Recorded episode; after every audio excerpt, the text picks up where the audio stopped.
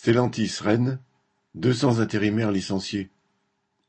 Fin décembre, juste avant les congés, la direction de l'usine Stellantis de la Jeannet, près de Rennes, avait annoncé qu'elle embauchait en CDI vingt intérimaires, parmi les plus de trois cents qui travaillent depuis des années aux côtés des mille cinq cents embauchés.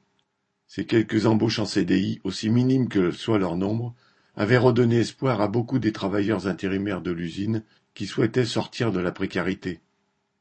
Mais dès le 9 janvier, le lendemain de la reprise du travail, la direction annonçait le licenciement de deux cents intérimaires fin février, sous prétexte d'une baisse des ventes des voitures produites à la Jeannet. Elle compte baisser la cadence de production de moitié dans une des deux équipes et supprimer deux cents postes par la même occasion. Ce serait en fait bien plus car les nombreuses entreprises sous-traitantes font de même.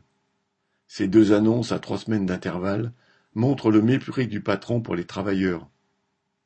Alors que, depuis des années, il manque du monde dans tous les ateliers et que l'usine ne pourrait pas tourner sans les centaines d'intérimaires qui travaillent quasiment continuellement aux côtés des embauchés, la direction décide d'en renvoyer du jour au lendemain les deux tiers au chômage. La direction a de plus le cynisme d'attendre le dernier moment pour annoncer qui restera et qui sera remercié. Si elle espère ainsi décourager toute réaction collective, c'est sans compter avec les liens qui se sont créés entre des travailleurs qui se côtoient sur les mêmes chaînes de montage depuis des années. Chacun sait que tout le monde a besoin de travailler pour faire vivre sa famille.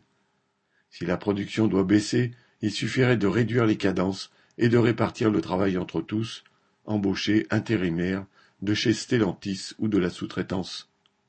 L'idée que personne ne doit perdre son gagne-pain fait son chemin, d'autant que Stellantis a des moyens colossaux.